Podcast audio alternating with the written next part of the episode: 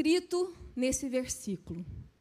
Sobretudo o que se deve guardar, guarda o teu coração, porque dele procede as saídas da vida. Ou em outras traduções, porque dele procedem as fontes da vida. Bom, utilizando ainda, né, essa linha de raciocínio de que quando falamos, que quando a Bíblia fala sobre coração, normalmente ela está se referindo às nossas emoções. É, Deus tem um objetivo. Deus está dizendo, olha, assim como o coração é a fonte da vida, uma das fontes né, vitais do corpo humano, as nossas emoções também são vitais para a nossa alma e para o nosso bem-estar. E é muito interessante porque quando a gente vai falar sobre emoções, a gente tem que lidar com um monte de preconceitos, paradigmas, né? No ano de 2018, eu fui acometida por depressão. Só que eu demorei muito a procurar ajuda. Eu fiquei mais de um ano é, assim, ah, eu vou orar, eu vou para a igreja, eu vou. De repente vou fazer um propósito, vou jejuar mais e tudo, e Deus vai me curar. Realmente, muitas vezes, Deus cura, mas no meu caso, Deus não me curou. Pela, sabe, Ele não quis fazer esse milagre, né? E Ele continuou sendo Deus na minha vida. Muitas vezes eu olhava ao meu redor e eu só sabia agradecer Deus. Por que, que eu estou assim? Né? Eu olhava e falava, eu tenho um marido bom, eu tenho meus filhos que são perfeitos, tenho uma casa para morar. Eu mesma ficava indignada, eu não sabia explicar aquela angústia que ficava no meu peito. E uma das maiores dificuldades que a gente tem de encarar muitas vezes a depressão é porque a gente vive esses paradigmas que a sociedade impõe. Para a família, muitas vezes, a depressão é frescura. Ah, que depressão o quê? A pessoa é fresca. Isso aí não é nada, não. Na igreja, hum, será que é pecado? Espírito da depressão apossou daquela pessoa. Na sociedade, a depressão significa fraqueza. Então, por isso, por essas e outras, às vezes a gente não não busca o recurso quanto antes. Mas Deus está falando aqui que assim como o coração adoece, as nossas emoções também adoecem. E isso, e, e tanto o coração quanto a emoção, ela é a fonte da nossa vida. Eu tive a indicação, nessa época, demorei mais de, de ano, né? em 2019, que eu fui procurar ajuda. E eu tive a indicação de um psiquiatra muito bacana, o doutor Murilo. Fazia propaganda dele de graça aqui. E, e quando eu cheguei lá no consultório dele, ele foi muito feliz. É, eu achei que ele estava fazendo anamnese. Ele começou a me fazer algumas perguntas. E ele disse assim: Márcia, na sua família, tem alguém que tem problema de coração? Eu falei assim: olha, os meus pais, depois de uma certa idade, eles apresentaram pressão alta. Então, tem. Aí ele foi e me disse: eles tomam medicação para isso? Eu falei: sim, todos os dias de manhã. Aí ele foi e me fez outra pergunta: na sua casa tem ou já teve alguém com diabetes? Eu falei: sim, minha avó paterna. E por acaso ela dependia de algum medicamento? Eu falei: sim. Eu mesma, às vezes, eu via na fresta da porta, né? Ela aplicava na perna todos os dias a insulina. Aí ele foi e me perguntou: o que, que, você acha? Você acha que estava certo? A sua mãe tomar remédio todo dia, seu pai, a sua avó que aplicava insulina? Ah, sim, porque senão é, eles vão acabar ficando desequilibrados aí, né? Ou na pressão, ou na diabetes, e pode adoecer, pode acontecer um mal maior. Aí, ela foi, aí ele foi e falou assim para mim: assim como o pâncreas, quando está doente, precisa da insulina, o coração precisa de um remedinho para controlar a pressão. O nosso cérebro também pode adoecer. Márcio, o nosso cérebro é como se fosse um, um, uma fórmula química. Em algum momento, os componentes eles podem passar do ponto ou não chegar no ponto. E aí a gente precisa de um remedinho todos os dias para equilibrar o nosso cérebro, as nossas emoções.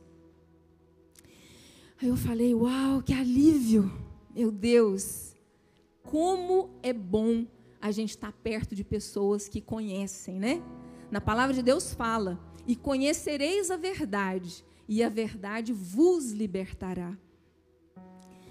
E aí então eu comecei um tratamento. Fiz o tratamento certinho durante oito meses. Depois de oito meses, comecei um desmame.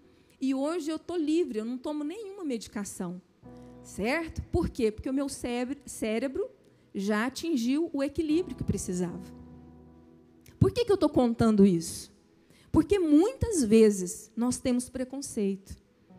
E a falta do conhecimento, por isso que Deus Deus é tão maravilhoso que lá no livro de Oséias está escrito, no capítulo 4, e o meu povo perece por falta de conhecimento.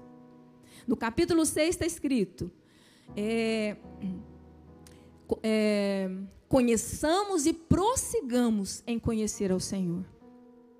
Então, a falta de conhecimento muitas vezes nos faz perecer. Às vezes a gente fala, não, isso vai passar, e vai deixando. E vai deixando. Ah, não, vai passar, isso vai deixando. Então, quando tem alguma coisa que incomoda, você quer ver um exemplo? Se o seu celular pifa, o que, que você faz? Você leva lá no fabricante, na autorizada, ou você vai deixando o seu celular? Você vai deixando ele? Ah, não, vou deixar ele um ano parado. Quem sabe ele sara. Ah, vou deixar, sei lá, seis meses, um mês. Vou deixar meu celular de lado aqui. Quem sabe ele sara. Você faz isso? Não faz. Normalmente você pega o seu celular, leva na autorizada, não é? Acerta lá, mas você sabe que lá no fabricante vai ter solução. Assim somos nós. Quando tem alguma coisa de errado, nós não temos que deixar de lado. Nós temos que ir lá no fabricante. Deus, o que é que precisa? O Senhor é a fonte. Ó, oh, tem alguma coisa aqui errada me orienta, me sustenta. Deus, eu preciso do Senhor. Eu estou aqui, ó. Eu estou aqui nos seus pés. Se Deus quiser fazer um milagre de imediato, Ele vai fazer. Se Ele quiser usar um médico, Ele vai usar. Se Ele quiser uma, usar uma mula, Ele vai usar. Mas é Ele que sabe o que deve fazer com você. Então vai no fabricante. Certo? E é tão interessante isso, porque se a gente pensa tanto de uma forma física, né, o coração, o órgão, como as emoções, na palavra de Deus, só é mencionado de forma relevante. Sempre quando vai falar de coração, fala de forma relevante. O que está escrito? Lá em Mateus, capítulo, se eu não me engano, 12. Deixa eu olhar aqui. Isso. Mateus 6, 21. Mateus 6, 21. Pois onde estiver o teu tesouro, aí também está o teu coração. Então, o coração fala que ele fica perto do tesouro. Do que você tem abastecido seu coração, certo? Do que você tem alimentado, para onde que está as suas emoções, a sua atenção, o seu foco isso se torna um tesouro para você. É ali que vai estar o seu coração. E aí Deus vai falar para você: olha, a sua boca vai falar do que o seu coração está cheio. Então, muito cuidado do que você tem se alimentado. Muito cuidado daquilo que você tem considerado como tesouro para você. Porque é disso que a sua boca vai jorrar. E Deus quer que nós sejamos a imagem e semelhança dele, que nós, re, que nós possamos refletir o caráter dele. Então, ele quer te usar como cura, como libertação, ele quer te usar como amor na vida das pessoas, certo? Então, daquilo que você tem se alimentado, vai jorrar a sua boca. Será que a sua boca tem jorrado Jesus? Será que você tem cumprido o propósito que você veio aqui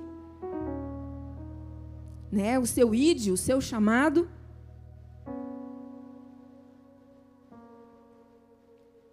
Então, se a gente for utilizar a anatomia, a função do coração mesmo, para a gente comparar com as emoções, vamos. Tem até médico aqui hoje, né? Médico me ouvindo, minha cardiologista eu acho que está me ouvindo. Não posso falar nenhuma bobeira. Mas veja bem, as veias, elas transportam o nosso sangue para o coração. Esse sangue que é transportado para o coração, ele chega lá bem cheio de impurezas, de toxinas, certo? Aí o coração vai dar uma purificada nesse sangue, certo? E transporta esse sangue para o pulmão.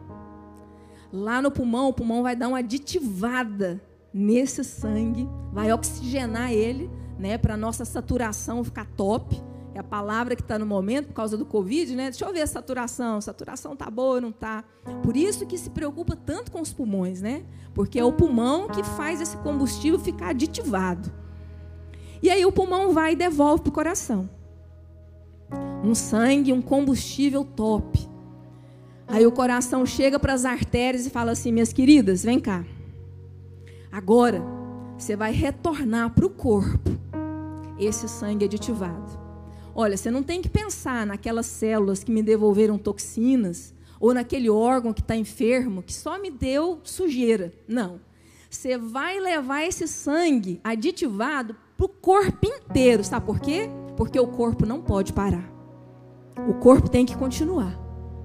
E aí o coração trabalha dioturnamente, porque o corpo não pode parar.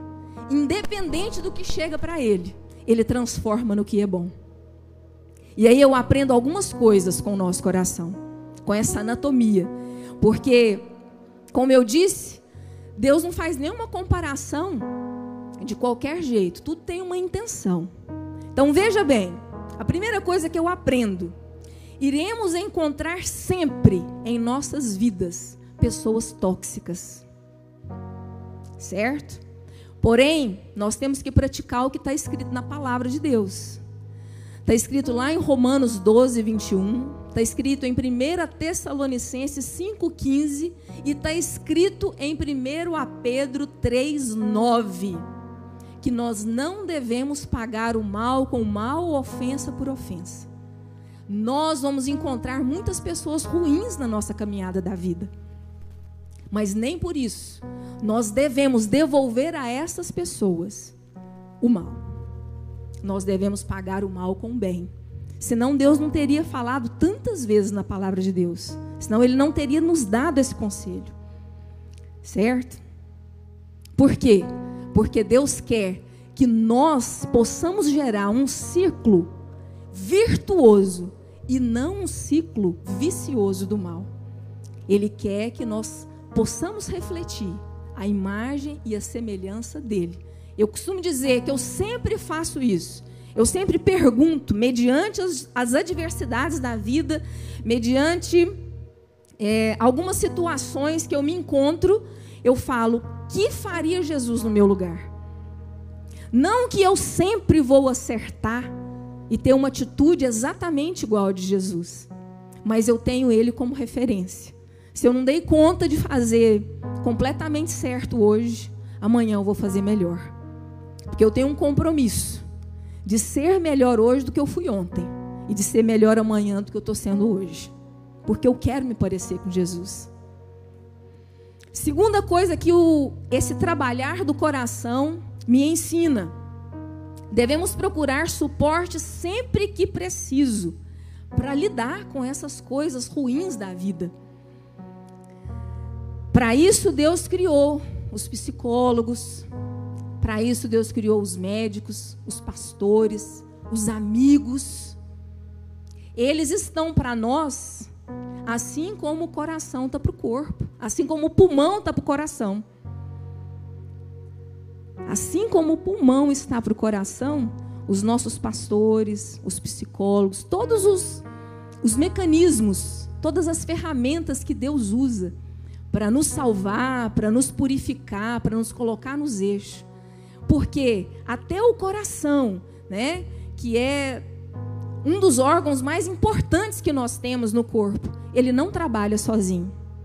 Ele precisa de ajuda, ele precisa de suporte. Então, independente do cargo que você tem, da posição social que você ocupa, né, é, da patente que você carrega, se você é médico, se você é dentista, se você. Eu não sei o que, que você é. Aqui Deus mostra pra gente que não é bom a gente caminhar só, que a gente sempre, sabe, é normal. O que é pecado é a gente tentar ser Deus. Agora, a gente ser ser humano e procurar ajuda significa que você está cumprindo o que Deus quer para você. Terceira coisa que eu aprendo: devemos fazer o correto sem ser necessário holofotes. O coração trabalha dia e noite. Quem já viu um coração? Só se for um cirurgião cardíaco. É ou não é verdade? Todo mundo sabe que o coração existe. Eu não estaria aqui se meu coração não estivesse trabalhando. Mas ninguém vê o coração. Todo mundo sabe que ele existe, mas ninguém vê. E tem gente que acha que cargo importante é só aquele que dá visão. Ah, não, nossa, eu não queria ocupar esse cargo na igreja, ninguém me vê. Ah, eu só queria. Nossa, mas eu fiz tal coisa, ninguém me aplaudiu. Ninguém veio me deu um tapinha nas costas, falou: Nossa, valeu, eu gostei. O coração não espera aplauso de ninguém. Ele, ó, manda ver, porque ele sabe que o corpo não pode parar. Nós temos que ter essa consciência. O corpo não pode parar. E a função que Deus te entregou na igreja ou no mundo secular, ele está contando com você. Você não tem que se perguntar se a sua função é mais ou menos importante. A pergunta certa é: eu estou desempenhando com excelência o dom e talento que o Senhor me deu? Porque se Deus te chamou para fazer A, não se meta a besta para fazer B. Deus está contando com você para fazer A. a gente tem que aparecer para Deus. Né? Se a gente faz para Deus, nele nós vamos conseguir a recompensa, nele nós vamos conseguir tudo. Vamos praticar o que está escrito lá em João capítulo 3, verso 30. Que ele cresça e eu diminua. Se a gente for um pouquinho mais crente, a gente não vai preocupar com o holofote. A gente vai querer que a obra de Deus cresça que Deus apareça, que a igreja cresça. Eu. Amém. Quarta coisa que eu aprendo: o nosso chamado não pode parar por interferência de ninguém. Por um levante, é, pelos dardos inflamados do maligno, por fofoca, por intriga, por adversidades, nada pode parar.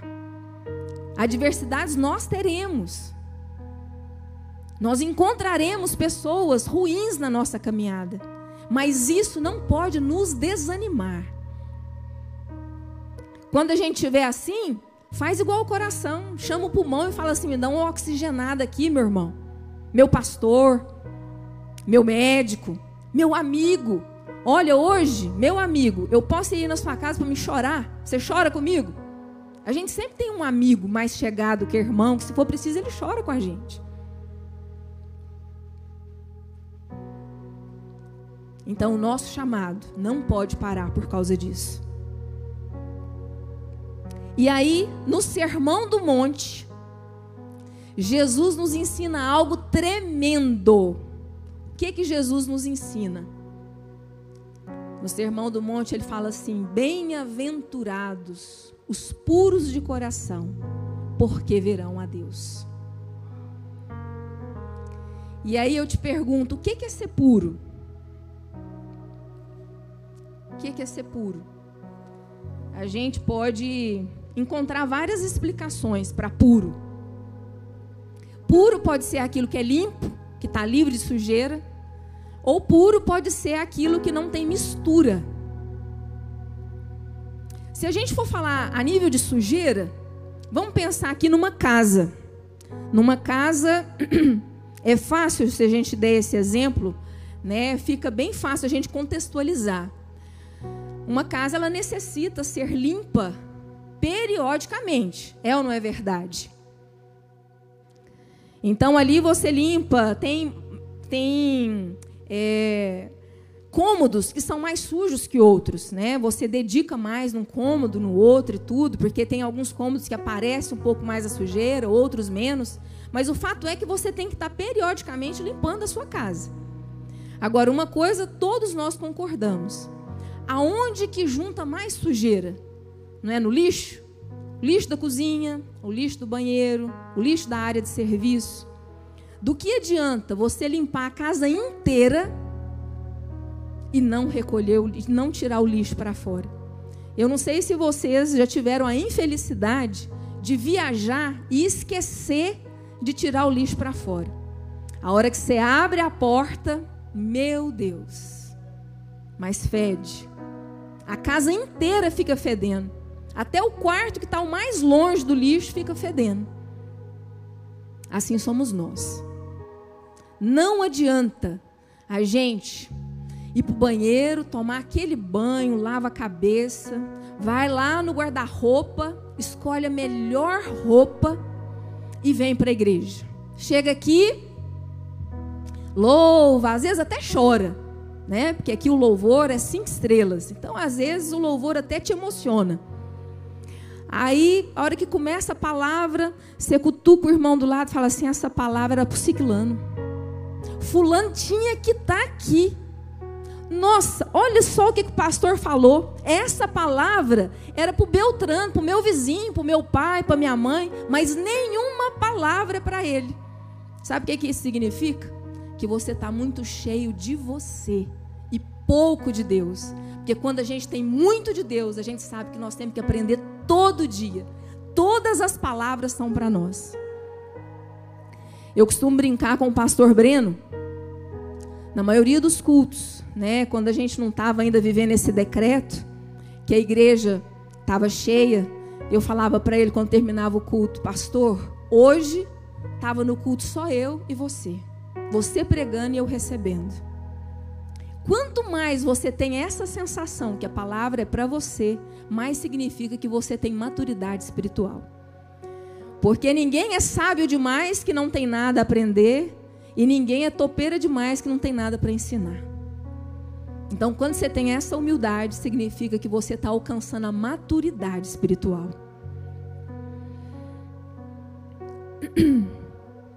Bom, é, na realidade, o que nós deveríamos fazer todos os dias, sabe aquela canção do Thales Roberto que fala assim: Todo dia o pecado vem e me chama Todo dia vêm as tentações e me chamam.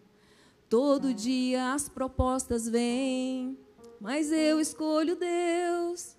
Eu escolho ser amigo de Deus. Eu escolho Cristo todo dia. Já morri para minha vida e agora eu agora eu vivo a vida de Deus. Eu acho que é assim que termina. Se você escolhe Deus, todos os dias, Deus vai fazer o papel do lixeiro. Ele vai recolher todo o lixo emocional. Ele vai renovar suas forças. Ele vai trazer uma unção nova para você. A graça dele vai te bastar. Você vai sentir as misericórdias dele se renovando todos os dias sobre a sua vida. Escolha Deus todos os dias. Porque é um monte de coisa que você vai ser atacado no tocante do dia. Com certeza você vai ter propostas indecentes, certo? Vai ter tentações. Mas se você fizer a escolha certa, Deus vai fazer o papel do lixeiro e vai te renovar em nome de Jesus. Agora tá, eu entendi acerca da sujeira. Esse exemplo da casa ficou bacana. Mas e o que você tinha falado da mistura? Bom, a mistura já é um pecado mais disfarçado, bem mais elaborado que a sujeira, né? Porque a sujeira É fácil quando a gente vê aqueles programas de transformação. A Eliana no SBT tem muito, né? O Rodrigo Faro. Esses dias para trás eu até vi numa reportagem na TV em Anguera um bar, uma barbearia que pegou um mendigo, levou ele, deu um bom banho, colocou vestes novas, foi lá, fez o cabelo, fez a barba e colocou ele na rua de novo. Os amigos dele de rua não reconheceu ele. Porque a sujeira, ela vai te tirando um pouco da identidade. Você vai ficando tão maquiado que as pessoas nem te reconhecem. Então, quando você se limpa, parece até que é outra pessoa. Mas agora, a mistura já é diferente. A mistura é um pecado bem mais elaborado. Sabe um bom exemplo? É um suco natural da fruta. Você vai receber visitas em casa e você fala assim: vou lá no mercado comprar laranja e vou espremer essa laranja para servir um suco natural para as minhas visitas. Aí você vai lá, espreme e tal, a hora que você enche a jarra, que você prova, hum, a laranja estava azeda. Você vai lá e coloca um pouquinho de açúcar. Bate no liquidificador e fala, vai ficar imperceptível. Só que a hora que você abre a porta para as visitas entrarem, tem três pessoas a mais do que você tinha combinado. Você fala, meu Deus, agora o suco não dá, não tem mais laranja? Ah, mas já sei, vou acrescentar água. Aí você foi lá e acrescentou água e açúcar. E serviu o suco e falou que era puro e natural. Ninguém nem percebeu. Nem percebeu. Mas a partir do momento que você acrescentou um pouquinho de açúcar que seja, ou um pouquinho de água, já adulterou todo o contexto. E muitas vezes nós somos assim. Nós vamos misturando na nossa essência tanta mistura, tanta mistura, que a gente fica parecendo suco de cachimbo, que de puro e natural só tem o marketing, mais nada. Tá cheio de conservante. E aí, você pergunta, mas o que, que são essas misturas, Márcia? E eu te devolvo a pergunta: por que, que você misturou no suco o açúcar e a água? Sabe por quê? Porque você achou o gosto inadequado e a quantidade insuficiente. E muitas vezes nós nos achamos inadequados para alguns contextos e nos achamos insuficientes e começamos a acrescentar em nós algumas coisas para a gente ficar mais descolado, entendeu? Mas assim, ah, se eu chegar lá na igreja com um Corolla do ano, meu Deus, vou conquistar a amizade do pastor. Que é isso? Tô bem na fita. Já sei. Para eu participar daquele grupinho lá, como eu queria, eu acho que se eu comprar roupa de marca, um sapato legal, eles vão me aceitar. Já sei. Fulano, ele frequenta o coco bambu toda quarta-feira. Então eu vou começar a ir para lá.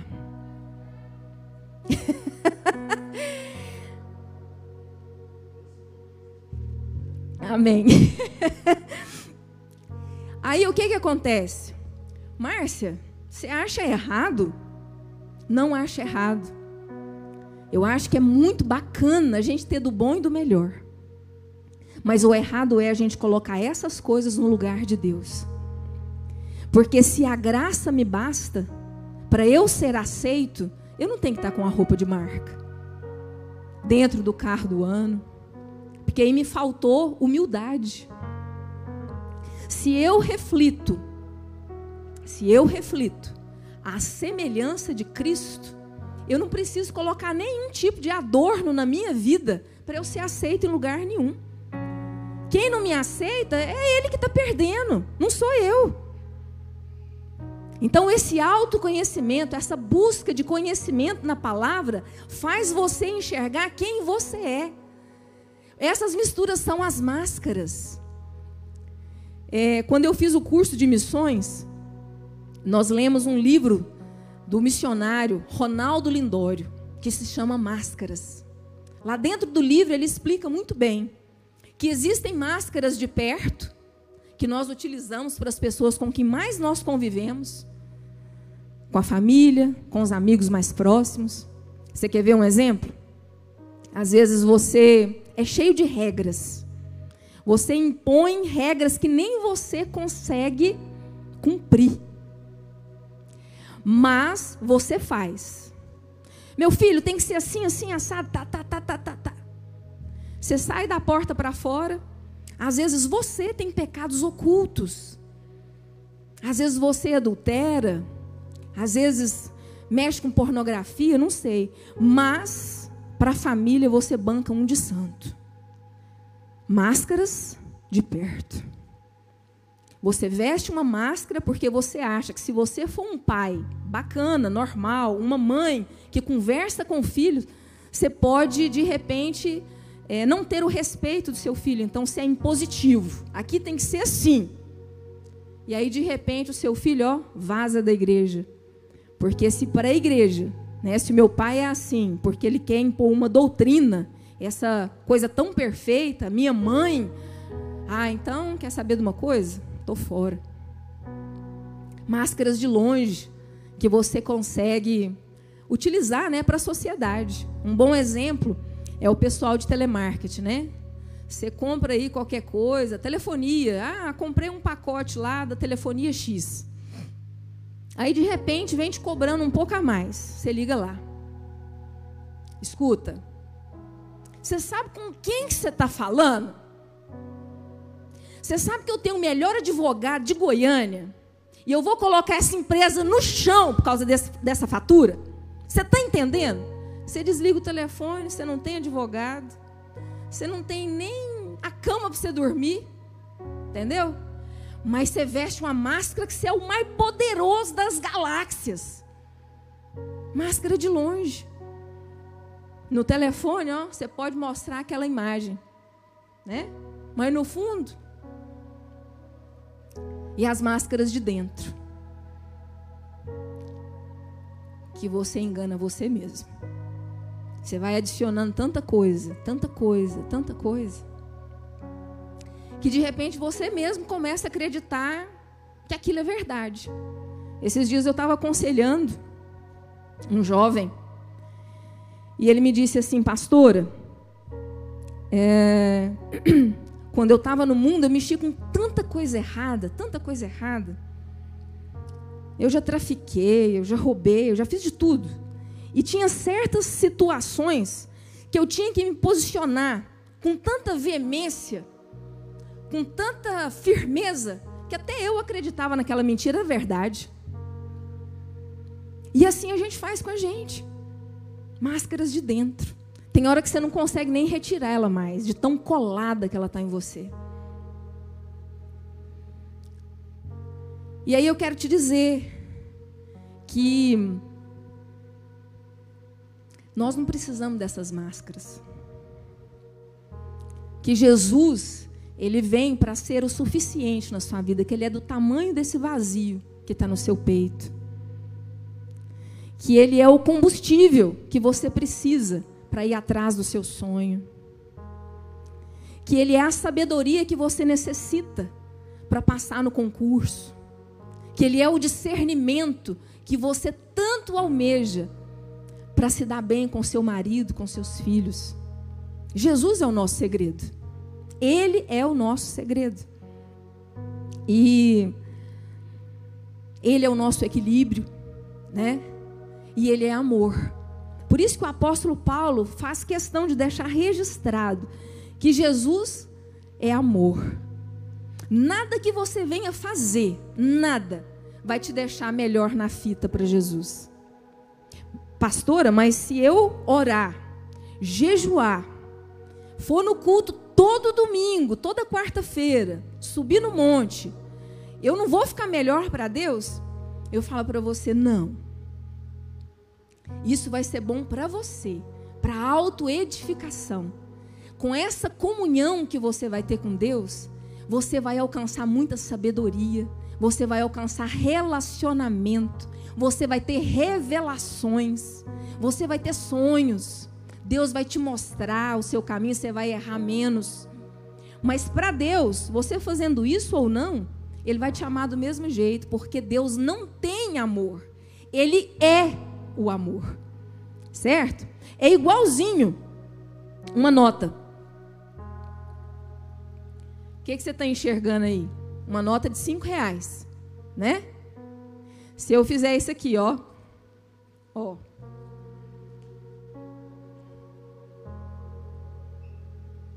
Ela continua valendo cinco reais ou ela mudou o valor?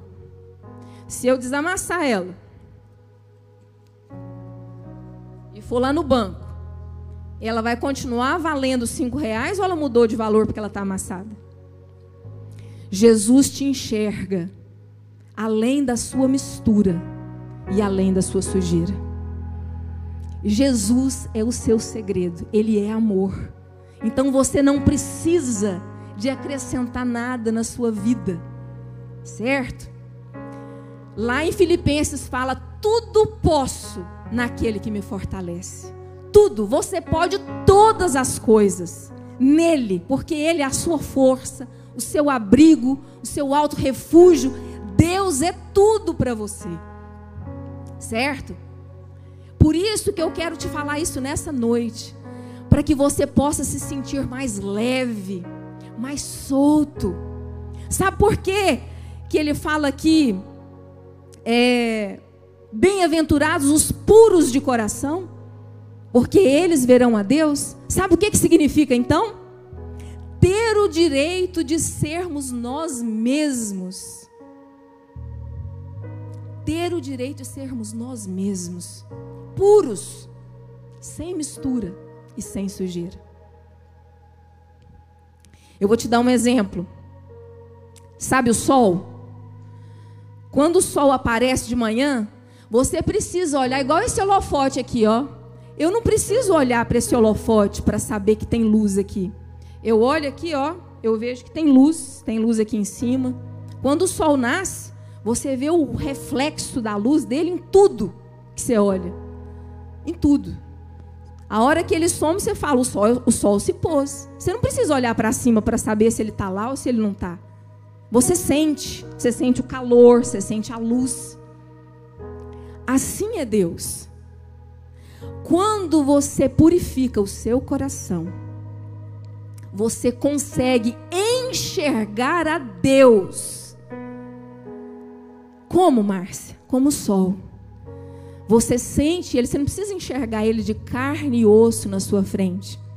Você vai ver o reflexo de Deus em tudo. Bem-aventurados os puros de coração, porque eles verão a Deus. Nós, com a pureza do nosso coração, nós conseguiremos enxergar o reflexo de Deus em tudo. Em tudo. Nós conseguiremos ver as maravilhas dele em tudo. Meu Deus, eu fiz uma boa viagem, glória a Deus, Deus me trouxe em segurança. Meu Deus, eu estou saindo de férias, glória a Deus que Deus me deu esse presente. Meu Deus, eu fui liberta, eu fui curada da depressão. Meu Deus, glória a Deus. Você consegue ver Deus em tudo, você consegue ver Deus em você e através de você. Bem-aventurados os puros de coração, porque verão a Deus. O apóstolo Paulo, lá em 2 Coríntios, capítulo 3, ele nos deixa um conselho muito bacana. Se quiser colocar aqui, pode projetar. 2 Coríntios 3, a partir do verso 12. Diz assim: Sendo assim visto, a letrinha está diminuída aqui, vamos lá. Sendo assim, visto que temos essa qualidade de fé, expressamos muita confiança. Não somos como Moisés, que se cobria com um véu sobre a face, para que os filhos de Israel não observassem que o resplendor em seu rosto estava dissipando. Gente, o dia que eu tive a revelação disso aqui, o dia que Deus me trouxe isso aqui, eu falei, gente, Deus é tremendo demais. Ele faz questão de deixar na palavra dele para a gente perceber que mesmo Moisés, sendo libertador do povo do Egito, uma figura tão nobre da palavra de Deus, que tanto está na Bíblia inúmeras vezes, ele teve uma fraqueza. Certo? Ele vestiu uma máscara. Quando ele foi para o monte, quando ele ia para o monte e encontrava com o Senhor, quando ele voltava do monte, o rosto dele estava resplandecendo uma luz diferente. Né? Então ele conversava com o povo e todo mundo ficava assim admirado com aquela luz no rosto de Moisés. Só que com o passar dos dias, essa luz ia acabando. O que, que Moisés fazia? Colocava um véu, porque ele achava que ele não era suficiente para que as pessoas olhassem para ele e respeitassem ele como Moisés, puro e simples. Ele achava assim: nossa, aquela luz está acabando, então vou colocar um véu para o povo não perceber, para eu continuar sendo todo-poderoso, bem na fita.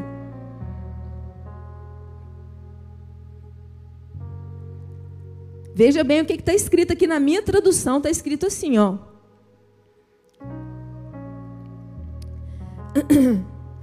Moisés, que se cobria com um véu sobre a face, para que os filhos de Israel não observassem que o resplendor em seu rosto estava dissipando, estava acabando. E por isso, olha só, porque Moisés teve esse tipo de atitude, certo?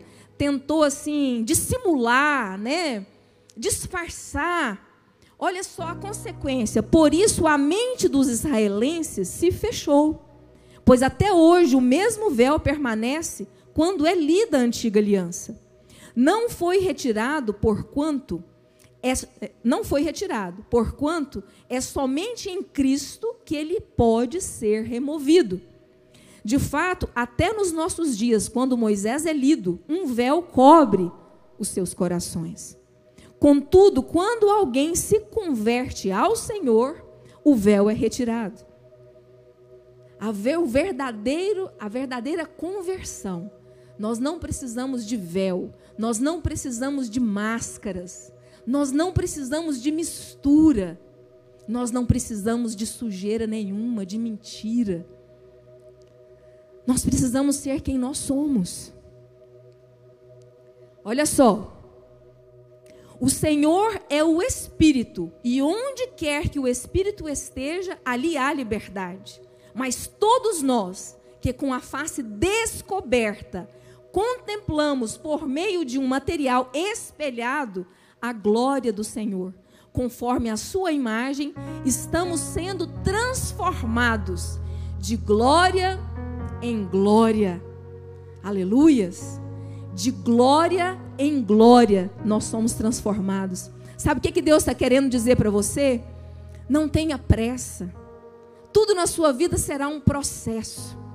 E à medida que você me buscar, eu vou acrescentar em você de glória em glória. De glória em glória. Isso é tremendo. Aqui com esse texto, eu aprendo essas duas coisas com o apóstolo Paulo. Primeiro que Moisés, né, essa figura tão importante, ele também teve uma fraqueza. Eu não sei qual que é a sua fraqueza. Eu não sei. Você sabe.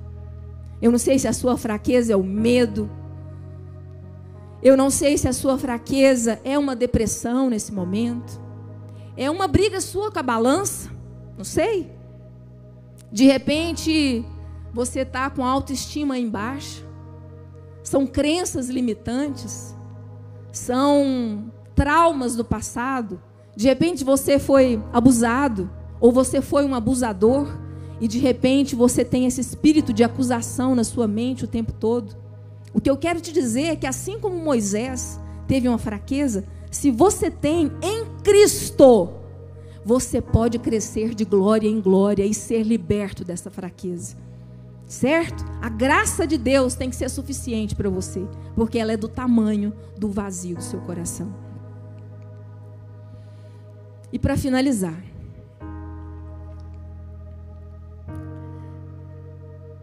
eu não sei qual que é a sua fraqueza, mas uma coisa eu tenho muita certeza. Lá em 2 Timóteo, capítulo 1, verso 7 diz: Pois Deus não nos deu espírito de covardia, mas de poder, de amor e de equilíbrio. Foi Deus que nos deu.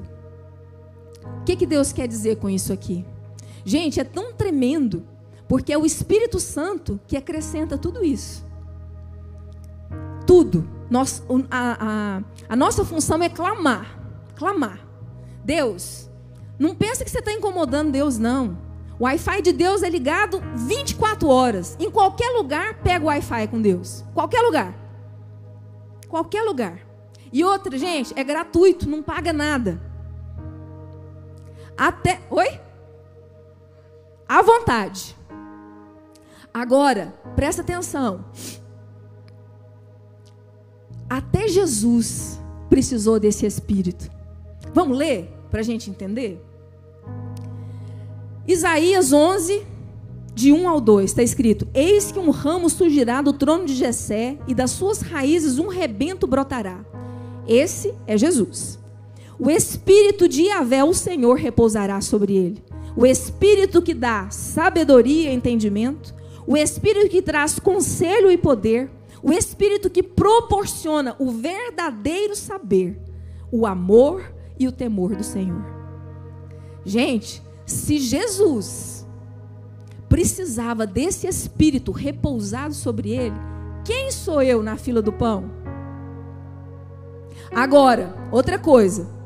Se eu sou um com Cristo, pelo sangue dele em mim, porque eu o aceitei como, como suficiente salvador da minha vida, se eu sou um com ele, então esse espírito que traz sabedoria, que traz poder, que nos abastece de tudo, também está sobre mim.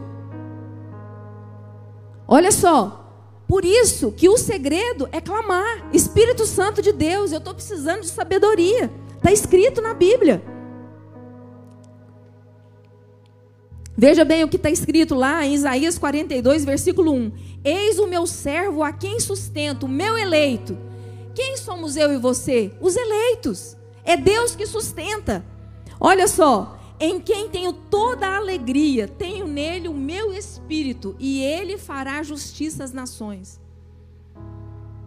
Irmãos, o que eu quero que vocês entendam, de verdade, não é pela sua força, é pelo Espírito de Deus.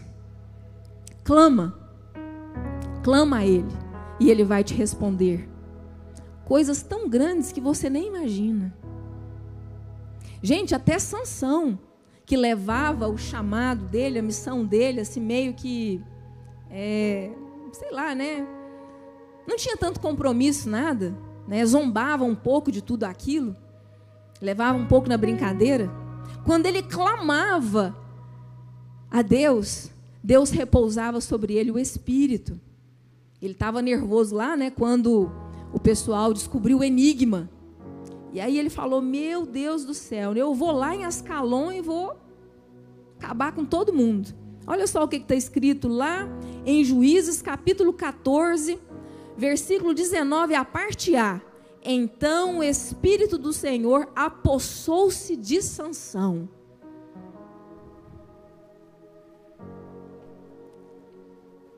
E para cada um, ele tem uma unção específica. Para Sansão, o Espírito de Deus entregou a ele força. Para Elias, entregou ousadia e fé. Quando ele subiu lá no Monte Carmelo e enfrentou, né, os 850 profetas. 450 de Baal e 400 de Aserá, todos eles, né, acobertados lá, incentivados pela terrível Jezabel. O que que você precisa? Sansão era força.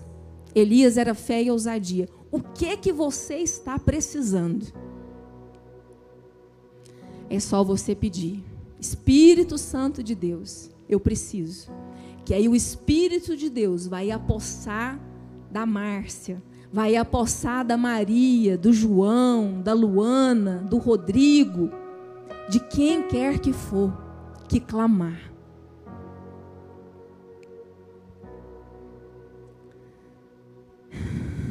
Para finalizar, eu quero profetizar sobre a sua vida. Um espírito de cura. Se o pessoal do louvor já quiser vir, aqui eu estou encerrando.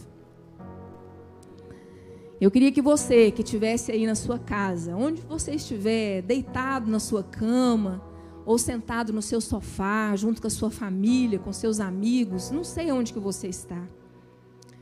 Mas o meu desejo de hoje é que essa palavra possa levar até você libertação, cura, revelação, entendimento, para que você possa ter uma vida mais leve, para que você possa desfrutar desse Deus maravilhoso que está só esperando você clamar para Ele apossar-se de você com aquilo que você necessita.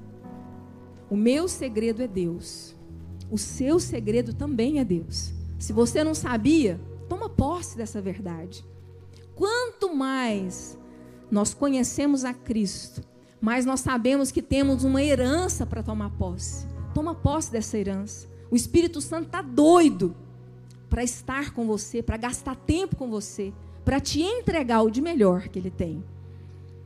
Para você se sentir amado, para você se sentir suficiente nele não é autossuficiente para você se sentir suficiente no Senhor. Nele você pode todas as coisas. Nunca se esqueça. Se lembre sempre que as misericórdias do Senhor se renovam a cada manhã e que a graça dele te basta. Amém? Glória a Deus.